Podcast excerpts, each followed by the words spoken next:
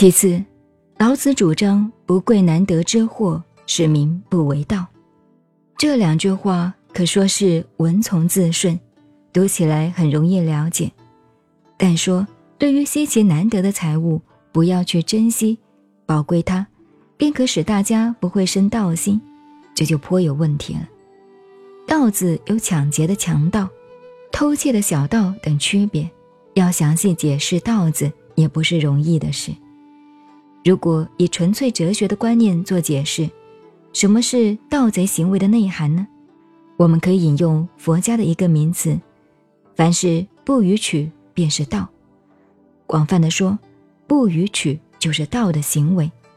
这种定义比世界上任何一种法律更为严密。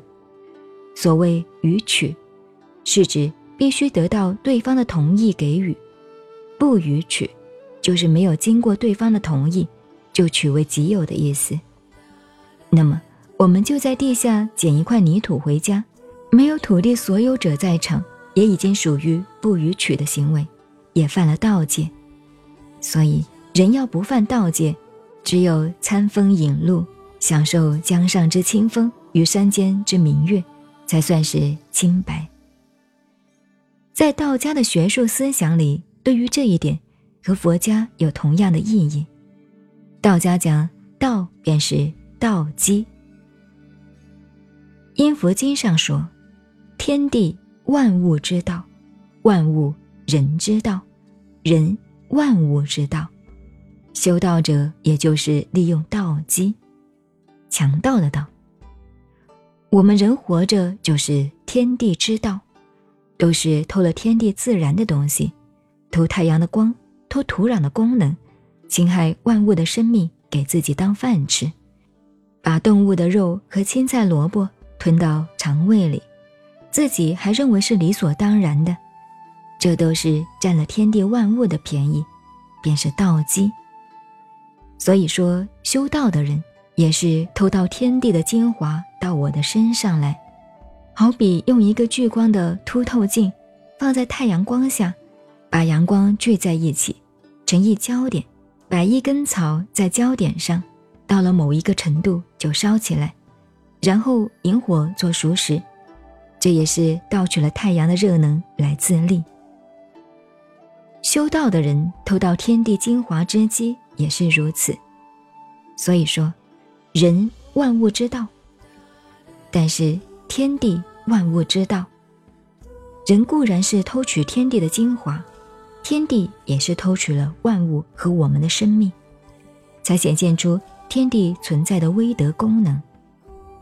这样一来，照道家的看法，这个世界本来就是互相盗取的世界，彼此相偷，互相浑水摸鱼，然后又说自己很仁慈，这真是华奸之至。比如我们人叫人类，依上古传统文化中的道家的看法。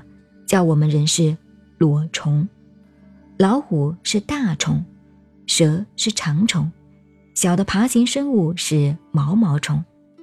所谓裸虫的人们，也就是天地间的一个生物而已。但是又大言不惭地拿其他生物来披毛遮羞，然后夸耀自己为万物之灵，有的是衣冠礼仪，岂非是大道的行为？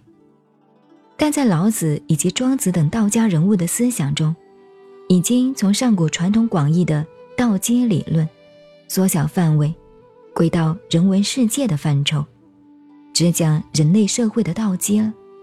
最明显的，无过于庄子的居切篇中的危言耸听，同时也指出最稀有、最难得之货是什么东西。他说：“然而。”田成子一旦杀齐君而盗齐国，所盗者岂独齐国矣，并与其慎之之法而盗之，故田成子有呼盗贼之名，而身处尧舜之安。小国不敢非，大国不敢诛。十二世有齐国，则是不乃盗齐国，并与其慎之之法。以守其盗贼之身乎？常设论之，世俗之所谓治治者，有不为大道积者乎？何以知其然矣？彼窃钩者诛，窃国者为诸侯，诸侯之门而仁义存焉。